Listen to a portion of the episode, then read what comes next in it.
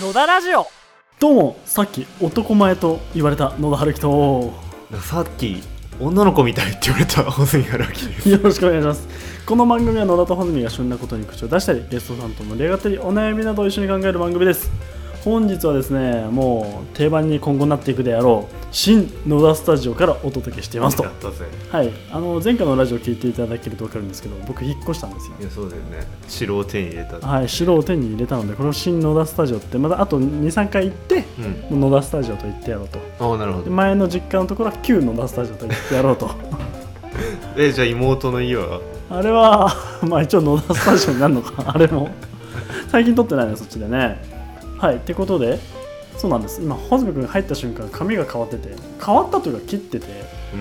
うん襟足とかに比べると前髪が短いそういやなんか俺さこれシャワー浴びちゃってちょっともわもわしてんだけど、うんなんか家帰って普通にご飯食べたら母親にさなんか女の子みたいだねって言われちゃって自分で切ったんでしょ自分で来た満足してんの、満足いやなんかさいや僕目がおかしくなってするじゃうんん、もう目に髪の毛入れちゃいけないんだっていう脅迫観念だけで髪の毛を切ったらなんかパッツンになっちゃってパッツン気味だね確かにいやしかもさなんか自分で女の子みたいって言うのってあんま嫌なんだけど、うん君がなんか男前とかなんかこのさいや皆さんねこの初めの挨拶的なフレーズあるじゃないですかどうもまるまるなんのだ春樹いねやこれね最近なんかこの人前は言う前に打ち合わせして俺がなんとかって言うからお前どうするみたいなこの流れあったんだけど、はいなんかやめちゃってマジ俺本番で言うからみたいな感じですかしやがるんですよでそれ急に言われるからそれに合わせてなんとか言わなきゃってなってなんか僕もなんか別に言いたくもないこと言わなきゃいけないっていうさこう分かりますか皆さん それで女の子みたいな でさっきですね僕の話をするとさっきなんか写真を見てたんですよ、うんまあ、何の写真をっていうと、まあ、昨日僕と穂積君のね共通の友人の、まあ、前回ラジオにも出てくれたともちゃん、はいはい樋口君の結婚のウェディングフォうんトの撮影に、まあ、僕はあのアシスタントで入ったんですよ、うんバーターですはいはいバーター 入ったんですけど、まあ、そこのね写真を見てたと、うんまあ、そしたらなんか俺の写りをねかっこいいと言ってくれたんですよねいやそうなのいやでもなんか最近男前度上がってんじゃないですか、いやちょっとそれは嬉しいでございますね、誰のおかげですかね お前あんまそういう調子に乗ったこと言ってるとだめだ大変なことになるぞ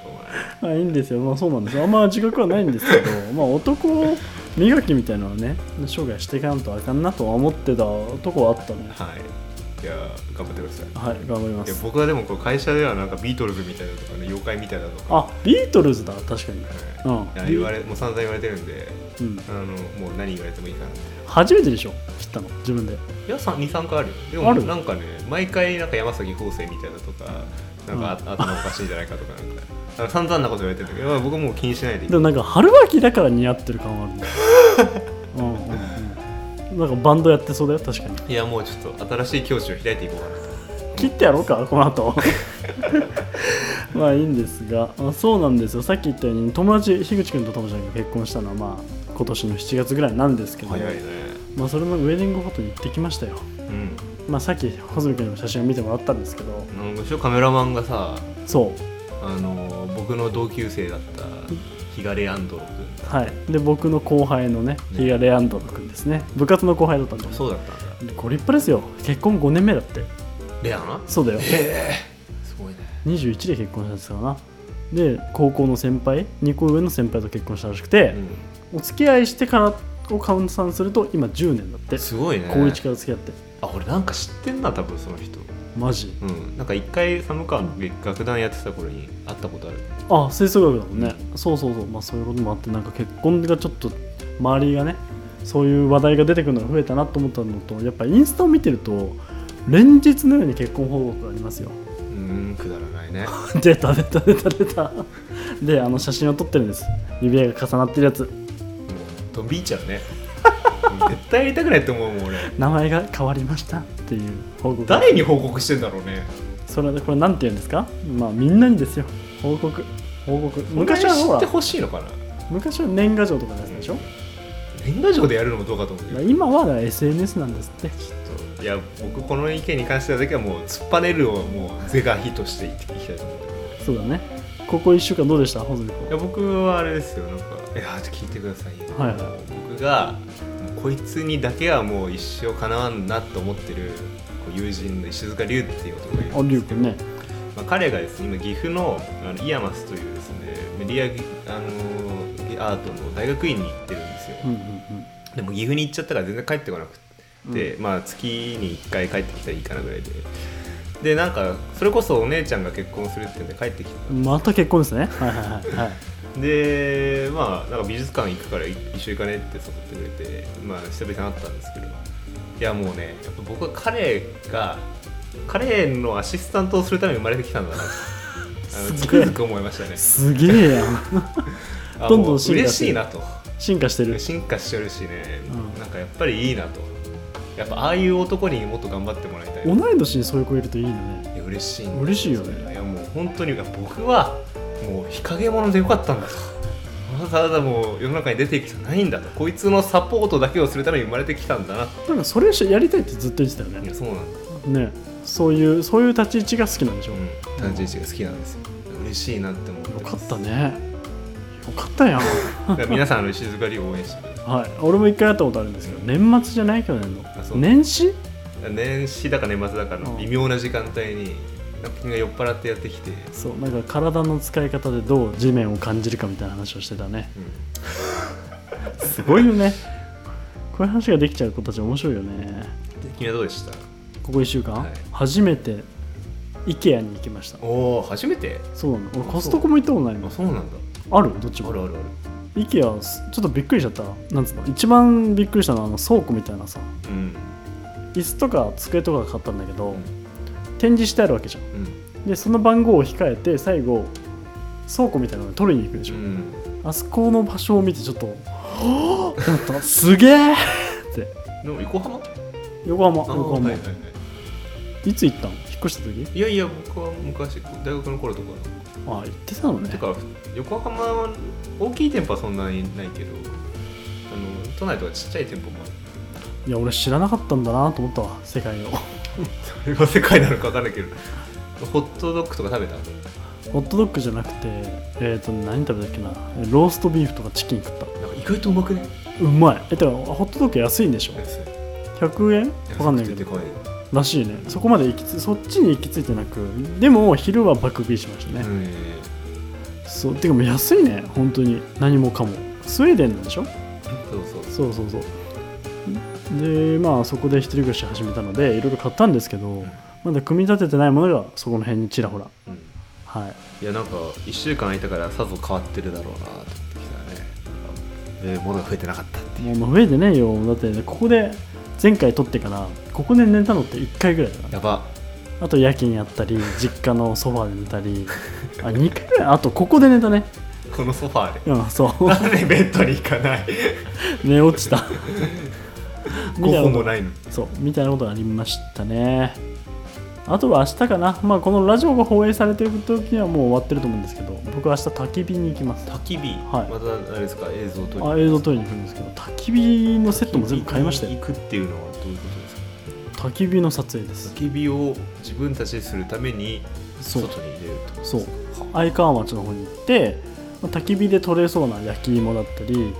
お魚焼いたりマシュマロ焼いたりいろんなことをする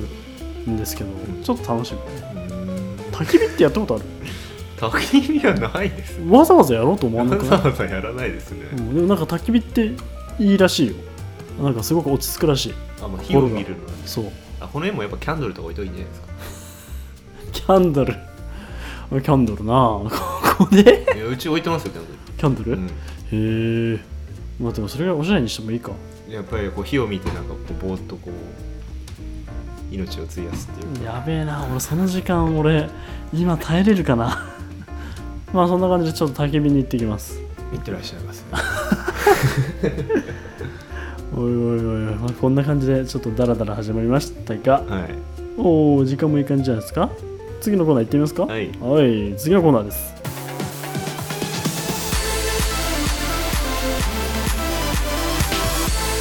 野田ラジオここ見てるやついるあいねえよないねえよな いねえよなまでかそうだよはい、はいあのー今穂積君に初めて言ってもらいましたねそうだ、、はいいタイトルコールの方ここ見 てるやついるまあ今日は何についてですか穂積君や今日はみんな結婚報告とかなんかアホなことやりまくってるらしいんで、はいそういうことをやってしまう人間の欲望について欲望お話ししたいなと欲望についてですって、はい、思い皆ますさん欲望ってどういうイメージを持ちますか絶対もう一瞬で今エッチなイメージを持ったんじゃないでしょうかそれはお前ぐらいのさあまあそうです欲望にちょっと今日はフォーカスを当ててみたいと思いますねはいまあえ欲望ってどういうイメージなのいや僕はうんもうそれはもう仏教が敵対視してるものだな出た出た出たあはい、はい、それです、仏教の敵対視してるもの欲求うん欲望かまあ俺はなんつうんだろうなどちらかといったらなんか欲望ってなんか人を狂わすものは結局は欲望なんじゃないかっていうイメージからね、まあ、経営やっててもやっぱ医療やってても精神科やっててもどの世界に行っても崩れ落ちることって酒かギャンブルか女だったりするんだよね男の人って、うん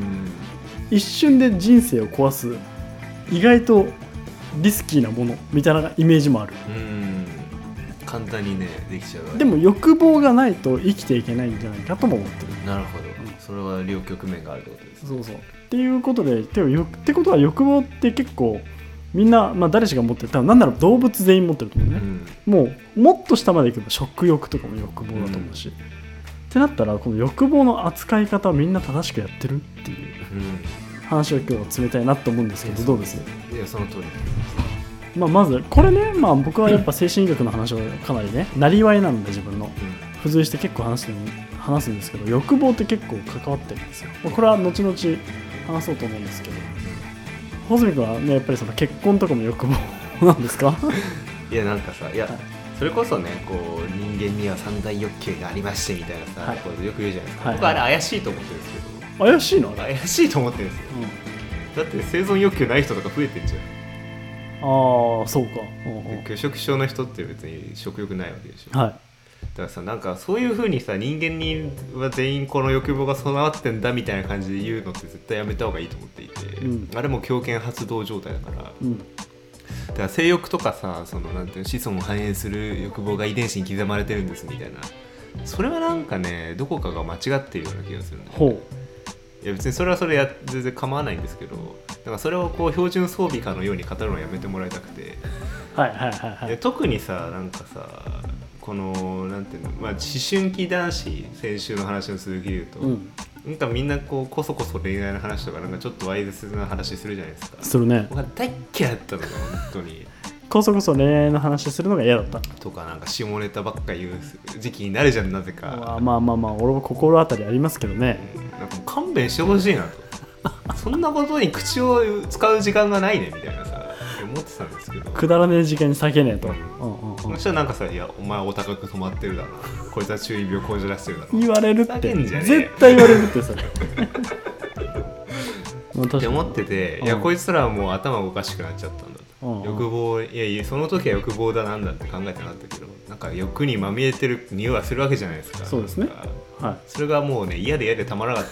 かった の僕は一時期禁欲に走ってたのもそういうところが理由であってい、うんお酒飲まないとかねまあ、今でも続いてるもんね、うんでもお酒まあそうだねお酒に対して欲求生まれてないもんねそも欲そも求をこれは産んではならんと、そう産んでないってことだうね、ん産んでないって結構大事かもね、いやそれはね結構難しいんですようん、でい産んでから立つ方が多分難しいと思うんだけどやそれはそうだよ、うんだからそのもそもそもこう立ち入らないっていう超予防策を敷いてる俺はまあ欲求に関してはさっき言ったところまあまあまあまあ人並みにはあると思うんですよねうんけどなんか俺もやっぱダイエットとかするので食欲を断つんですようんうんってなったら食欲に立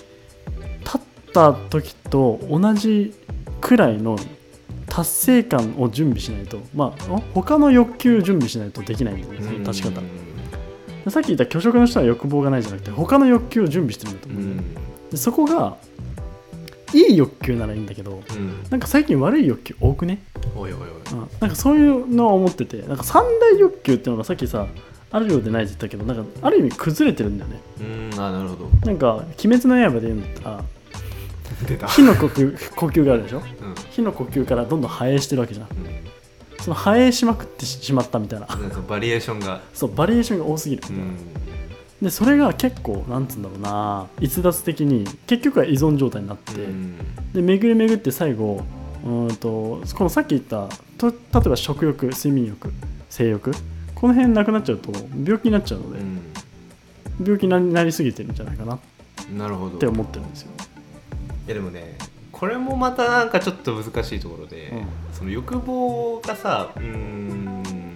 その悪い方向にこう行っちゃってる場合があるってうん、でもなんかそれこそねこうかつての修行者たちをさうん、断食するとかさ、えー、3日間寝ませんとかさなんかすごいとんでもない苦行を課していったわけじゃんそうだね。でもさ、まあ、体の調子悪くなるかもしれないけど病気にはならないで精神はより健康になるみたいな状況にもなったわけでああ、そっか、確かにそう言われてもね、そう言われてんだもんね。これっていうのはさなんかやっぱり僕はこの今のこの社会のシステムが欲望をこうあざけってるというかう、んうんうなんてうまいこと利用してる感がすごくあるなと思っててだかん。それがビジネスだけどらそれがビジネスなのがやばいんですよ、な。あ、それがやばいのか。うんビジネス、欲求に使ったビジネスしかなくね、ぶっちゃけうん今。、だってそれが資本主義というものでね、こう人間のあらゆる欲望というものを解決するための夢を私たちでお金払いさえすればあげますよっていうのが資本主義システムなわけうんうんうんで女の人買いたかったらいく何百万出せば買えるしねみたいな、うん。まあそう、人なんなら殺した芸けれ能ば殺人せままですしねなみたい、なできちゃうからな。だからそういうのってさもう明らかに僕は頭のおかしい世界だなと思ってんだけどでもみんなそれの小さな延長線上に生きているわけで、うん。でなんかそれをさなんだろうなそれになんか疑問を持たないのがもう奇妙で仕方がない疑問を持つ隙もないんじゃないそれが当たり前で。それが当たり前なのが怖怖いそうってことだよね。怖っいでてすことだよね。それ多分聞いてほえーってなる人が多いんだろうね、きっと。でもなんかあんまりななんか吠えって思ってくれてないような気がしていてなんか俺も言われないとほえーってならないもんね、うんなんか繰り返ると結局は俺も欲求に対してお金を払って解決してることって結構多いから、いでや細い細いこと言うとお腹空いたなお金払って食べるとかねもこれってさうーんいや仮の未来の話僕もそうなればいいと思ってるわけじゃないけど例えばじゃあ、えーいわゆるベーシックインカムみたいなものがこう導入されて、はいはいはいじゃあ全ての食食費はもう国が賄いますとかさ他のどっかの団体が賄いますみたいな人になったらさもう食に対してお金を払う人っていなくなるわけだよ、そうだねうん、でそれと同時になんかあらゆる娯楽もタダになったりさ、うてんいうかまあ世の中の全てのシステムがタダになったとしたらなんか人間の欲望とかその活動するための意識ってもっとクリエイティブな方向に向かうと思うんだよ、うんまあ、ベーシックインカムがいいとは僕はちょっとまだ疑問なところがあるけど、うんだからなんかこの今のシステムがお金を稼がないとあの自分の欲望を解決できないっていうシステムになってるがためにみんなさその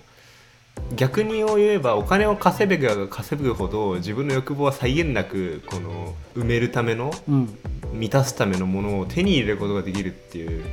で月まで行っちゃうわけだからねそうだな、まあ、前澤さん見ていただければ分かる通りな、でもそれってまあ月まで行ったら火星まで行きたいみたいなさなんかこ要のは永よ遠に続くわけじゃん欲望っていうのは欲望を満たされることはないんじゃないかって話だねそうですうんうんだって100万円稼げたってなったらさ120万円稼ぎたくなるのが人間になるわけじゃん欲望に向かって人生を歩んで欲望で苦しんで人生が終わっていくって感じうんで欲望っていうのはさ、まあ、ガソリンみたいなものでうんうん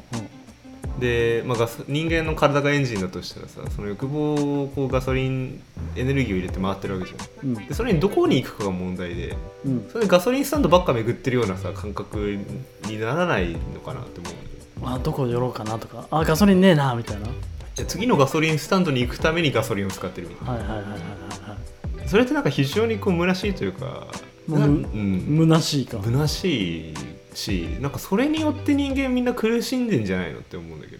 どねまあじゃあ欲求に苦しめられてるってことか、うん、うん、ガソリンないなやばいやばいやばいやばいみたいな、うん、で例えばさこ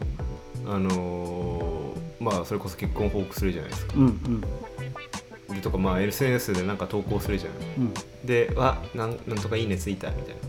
でそれってなんか承認欲求って言われるよね言われてるものを得るための活動なわけじゃん、うんこうやってもう自分のすプライバシーを切り売りしてうんハートマークが何個つくかっていう競売にかけてるわけでしょ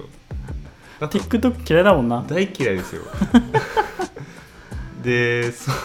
それでなんか「いいね」を増やすためにさどんどんどんどんなんか過激な活動をしたりするわけじゃんなんか女子の露出は多くなっていくしさ、なんかお前ら定説ということは知らんのかっていういやこんななんか怒ってばっかいるわけにもいかないんだけどでもなんかそれに関してみんな別に何とも思ってないわけでしょうんまあ、多分そういう認識なので多分これもうーんと新しいものが芽生えましたね多分三大欲求の中に承認欲求が入ってしまったんじゃないでしょうか三大というかその一番下の欲求にうん、でもそれを僕にはないからね、そうかうん、立ち入ってないからってわけでもないか一回入って出たからね、うんだから承認欲求ってさ今かなり使われるでしょうんもうなんかメジャーな言葉的に、うんそれをまあじゃあ食欲を満たすためにご飯食べるうん、睡眠欲を満たすために寝る承認欲求を満たすために SNS をやるみたいな時代、でしょ、うんでもさ、まあ、ご飯食べてもいずれお腹が減るようにさう投稿してもまたさ承認欲求が満たされなくなるわけじゃないですん、か、だからどんどん脱ぎ出してしまうのか女の子はうん、 そこが直結してるかどうかわかんないけどでもこれってなんかもう人間の苦しみの根本でお腹が減っちゃうのって人間の苦しみの根本なわけじゃうない、んうんだからって言ってさなんかバカバカバカバカ食いまくってさお腹膨れたぜ幸せだってなってもさまた次の日にはお腹が減るわけでしょ、うんだったらなんかさそのお腹が減る自分を消せないかみたいなさお腹を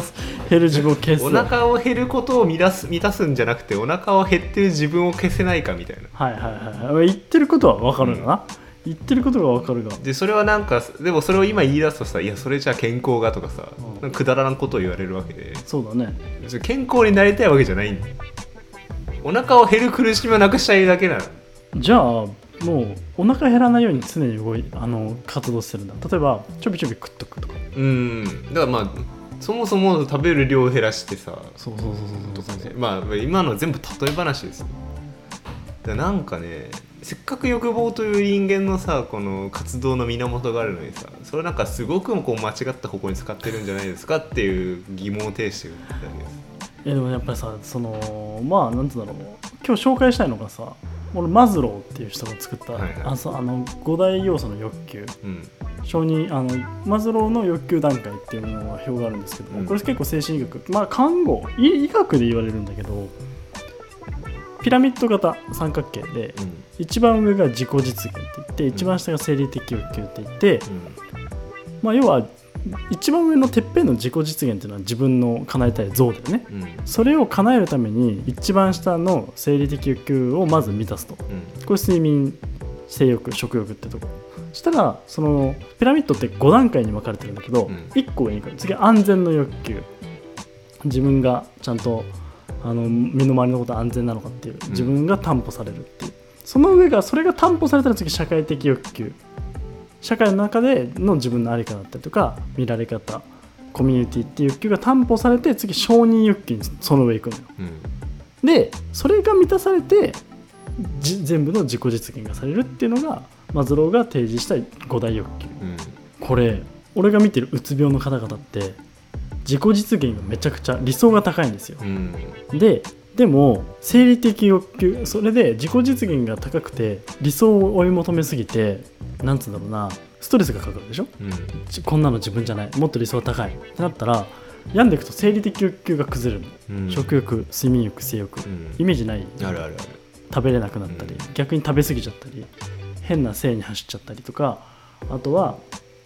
えー、と寝れなかったり逆に寝過ぎちゃったりっていう生理的欲求あとあれだうんちしたいとかうんお腹とかそういうところがどんどん崩れてくるんだうよね、んしたら自己実現高いのに生理的欲求が崩れて間がすっぽ抜けてそのギャップで病んでズブズブになってなしるまうほ多いんどだよねなるほど結構これ当てはまだからうつ病の人に何をやるかっていうとまず生理的欲求を整えてあげるっていうところから治療スタートなうの、んちゃんと寝させるとかそうご飯食べさせるとかこれがこれがまず大事、うんでいってその実現段階をだんだんやってその実現自己実現の目標調整をしてあげてっていうのが治療過程う大きんく大きく言ってねなるほどそうだからさっき言ったように欲望をえっ、とね欲望からうつ病になって根欲望が崩れてくるうん欲望を目指してるのに欲望が崩れるでその欲望をささっき設定って言ってくれたけど、そのモチベーションと自分のなんていうの現実がこう見合ってないからおかしくなってくるそう乖離しちゃうんだよね、うそうそうそういや僕はなんかそれはこうやっぱりこの時代に必要なのはこう脱出力だと脱出力常々最近思うんですよ、うんそれはこう一度自分が決めたものをやらないっていうおおえ例えばだけど俺の友達がややってるのはうん1年間マック食べないうんこれありそれをやらないっていうどういうことえーっとねマック食べないっていう目標を設定したとするじゃんでそれがまじ、まあ、マック食べないぐらいだったらまあできると思うけど、うんそれがさ例えばさ、まあ、もうちょっと難しい欲望で例えばこの1年で絶対に東大に受かってやるみたいなさ、うんうんちょっとハードル高めだとするじゃんそれ一一度決めてでも身を削ってかなり無理だな場合ってあるじゃんうんもうやめるとそこでそのなんか決めたことを守らないっていう欲よなんか設定の仕方っていうのが今の時代絶対必要だろうと思ってるわけよそれは自己にこだわらないってことなんですよはあはあはあはあはあはあ自分はこうなんだとかさ自分は絶対こういう人間なんだみたいなさそうなるとそれに合わせちゃうからってそこうとイメージの欲望を設定するわけじゃん自分の未来にああああ来年は絶対こうしようみたいなそれがまず間違ってると今来たこの現実で今この瞬間に起きてる球をどう返すかだけじゃん結局人間がやることってできることともね、うんうんうんそれをさなんか非常にこう遠くの「いや俺は絶対にアフリカで今苦しんでる子供を救うんだ」とかさ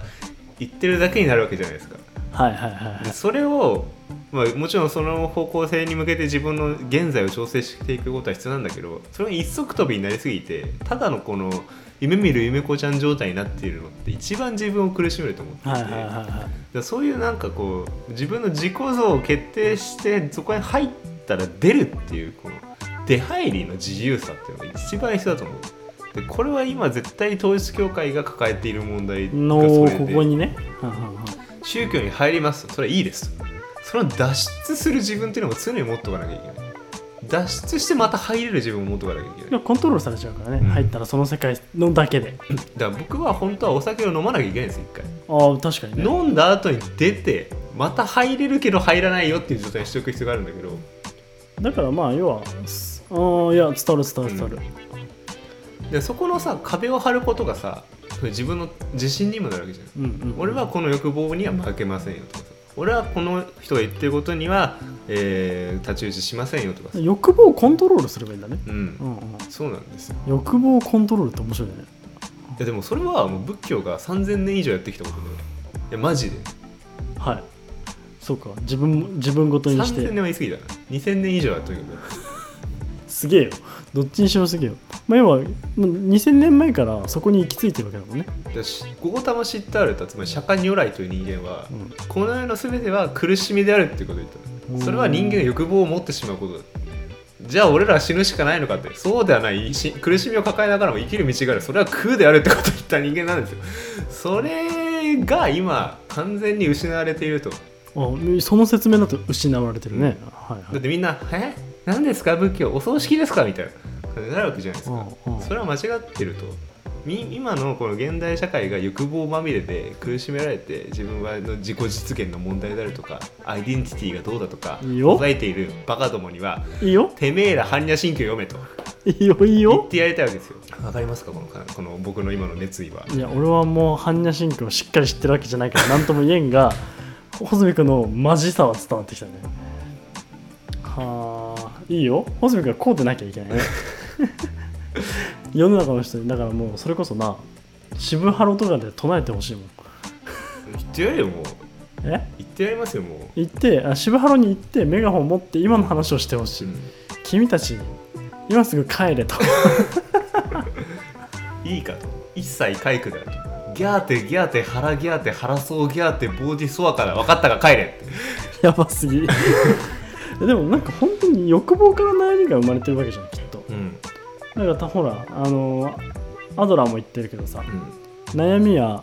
人から生まれるとうん人との関わりの中から生まれるってうそれってもっとは踏み込めば欲望から生まれてんだね、んきっと、いやそうなんですよ、うん人じゃなくねそうなんですよなのでまあだからまあ今日はその結論めいたことは全然言う気はないんだけど、皆さんこう自分が今抱えている欲望というものにですねなんかこうあやべえ今肉食いてえとかあ今やべえマック食いてえとか思う瞬間あると思うんですよその瞬間に一度立ち止まってこのマックを食いたいと思っている自分は一体何者かというのを問うというのをですね一応やってみていただきたいマインドフルネスって知ってます いや知ってますよあのパチモン仏教のことですよパチモン仏僕教はの3年間マインドフルネスについて勉強しましたけど、はいあれはパチモン仏教だと結論付けました、そうなの、はい、マインドフルネスの考え方はそうじゃないでもいやそうなんだけど、うんでもあれはスタイルが伴ってないでしょあースタイルは伴ってない、うんマインドフルネスってこの都市の中でどれだけその自分の個人の時間を作るかとか、うん自分の考え方に気づくかとか、まあ、マインドフルネスって気づきって意味だけど、でそれをどうやってこう取り入れるかっていうことでしょ、うんでそれは自分の生死生き死にとか欲望とは何かとかん自分の存在とは何か自己とは何かっていう問題は何一つ解決してないまあどちらかというとあれは今の自分ってとこだろからもうもちろん精神医学とかそういう人がこのなんて言うんですかこの今の自分の考え方をこう俯瞰するとかねなんかそそううだねいう面では非常に役立つかもしだかれならいけどどっちかというと対症療法の方が近いんだよねマインドフルネスは、まああれももともと前から来てる思想だからねあそうそうそうカそうリフそうォルニアでできてる鈴木春龍が批評をしてましたね勉強してるんですね3年 間マインドフルネスに対してだからなんかまあ要はそういう自分の今起きてる状況を一歩俯瞰してみるって、まあ、恋愛もそうだよねうんぶっちゃけ恋愛し恋は盲目もうに対しても聞くんじゃないのそれって、うんいや聞くと思ううんうんだから一旦いやいいよ初回はもうマインドフルネスでいいようんうんうんいずれも仏教の道へだからまずは誘わねばならぬか入り口としてだねらそうですねうん考え方として、まあ、かなりなんつうのね取り組みやすいからねうん初心者でも、うんマインドフルネスに対しては今度心理師呼んでやりますあ俺待って俺その心理師ボコボコにされち ゃってるはいあ のその心理師さんのもうアポ取ってあるのであそうなんですはい、マインドフルネスに対してはやりますパシオン仏教になってきちゃうはい欲望について話しましたがまあまあ欲望はあっていいもんですね、うんでも一言で言うとそうなんですだけど振り回されないとはい包丁の使い方を間違えるなとあなんかそうだね人を刺すもんじゃねえぞあれは偉いということですえらいえらいもう本当に何何もかもそれに通ずるからなバットの使い方を間違えるなとうんそれ人をぶつもんじゃねえと、うんまあ、そんな感じでございますが70回でしたあそんなにはい今日穂積君が実は面白いものを作ってきてるわけですねそうですはい野田ラジオカードを先週言ってたと思うんですけど作ってきましたすごいよこれすごいすごい本当にすごいえーとですねこれこそまあ SNS にあげるべきなんでしょうがこれの出し方もね小泉君失敗ですよまあいいんですけど収録の中でジャーンって出せばいいものを最初から「おーい!」って出してきちゃったいや可愛いね野田ラジオカードをとうとう出してくださったので今度はこういうなんか普及活動ですかは、はいいこれはまあ野田に会った人だけがもらえるはい、ぜひ僕と会ってください。僕と会ってくださ い。カードですはい、お渡ししますよ。これぜひ俺もずっと財布とかに入れとこう。名刺入れに入れとこおう。おぜひ野田ラジオ進めてくださはいい。なんか言っとくことあります大丈夫ですかいやまあねまあ覚悟しとけよとお 女の子みたいな穂積君がそう言っておりますと。やばいおもなろいな。ちょっと今日なんかふわふわしてるわ今日テンション高いよね。高いかもしれうない、ん、俺も今日まあテンション悪くはないよ。悪くないです悪くないよ。はい、じゃあ今日はありがとうございました。ありがとうございました